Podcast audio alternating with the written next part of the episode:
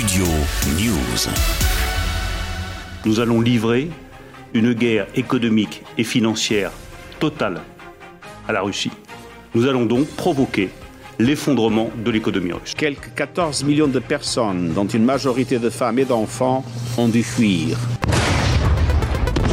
Elle ne sait si elle va vivre ou mourir. Volodymyr Zelensky lance la contre-offensive la plus inattendue de l'histoire militaire moderne.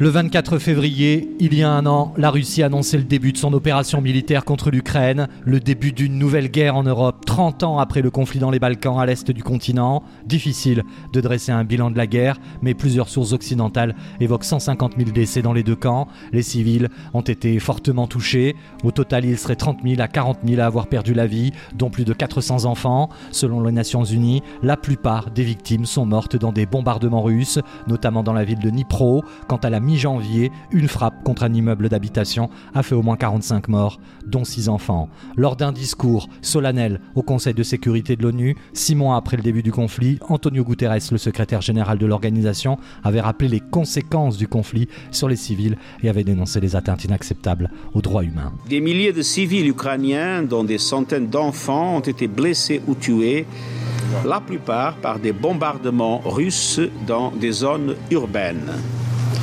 Chaque jour en moyenne, cinq enfants sont tués ou blessés. Presque tous les enfants d'Ukraine sont traumatisés par le cauchemar de la guerre, exposés à des violences ou séparés de leur famille.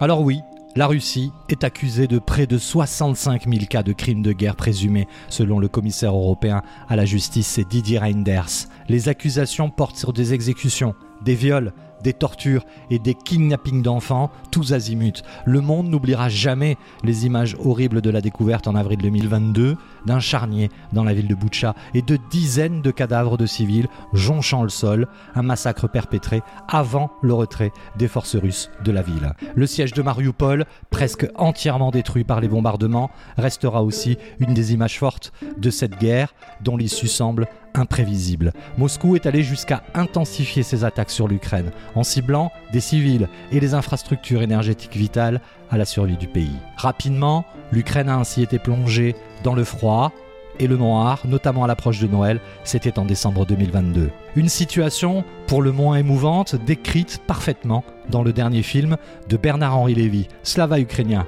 sorti en salle en début de semaine. Le philosophe et reporter raconte ainsi son périple à travers les régions sinistrées auprès des militaires ukrainiens. L'Ukraine, en ce début de guerre, retient son souffle. Elle ne sait si elle va vivre ou mourir. Volodymyr Zelensky lance la contre-offensive la plus inattendue de l'histoire militaire moderne. Потому что сильный человек добивается мирного урегулирования. Слабый человек идет на риск и идет войну. Mais il n'y a pas de héros sans un peuple héroïque. Pas de Zelensky sans ces garçons passés maîtres dans l'art du cocktail Molotov. Pas de Zelensky sans ces tissandières qui font avec des haillons des filets de camouflage pour les tanks.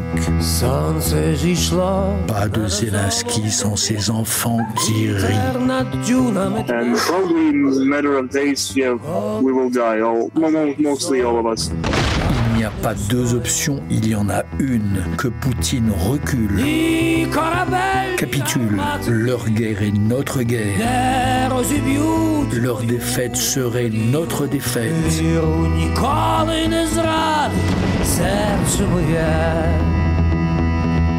L'Ukraine ne peut pas perdre, mais il faut l'aider à gagner. C'est dans ce contexte que sur le front diplomatique, il n'existe aucune résolution, ni échange entre médiateurs ou chefs d'État n'ont permis une sortie de crise. Si j'ose dire, les tensions entre Moscou, les États-Unis, la France et le Royaume-Uni provoquent un blackout total au Conseil de sécurité de l'ONU. La Chine, elle, cinquième membre permanent au Conseil de sécurité, est en retrait, mais reste attentive aux deux sons de cloche de l'Occident et du Kremlin dans l'espoir de ne pas avoir à interférer surtout. Pékin pourrait rapidement mettre fin au conflit en Ukraine, mais le risque de se mettre à dos les États-Unis et l'Europe est trop grand. Un an après la guerre, la relation entre la France et la Russie ne s'est jamais autant détériorée, tandis qu'un homme s'est aussi imposé au regard du monde entier et au nez et à la barbe du Kremlin, alors qu'il était directement ciblé par l'armée russe.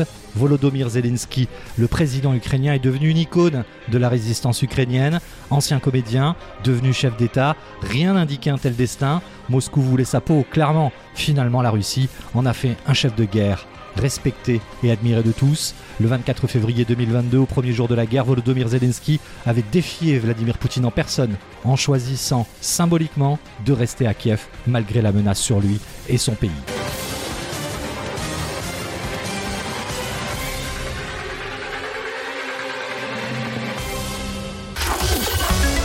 Studio News.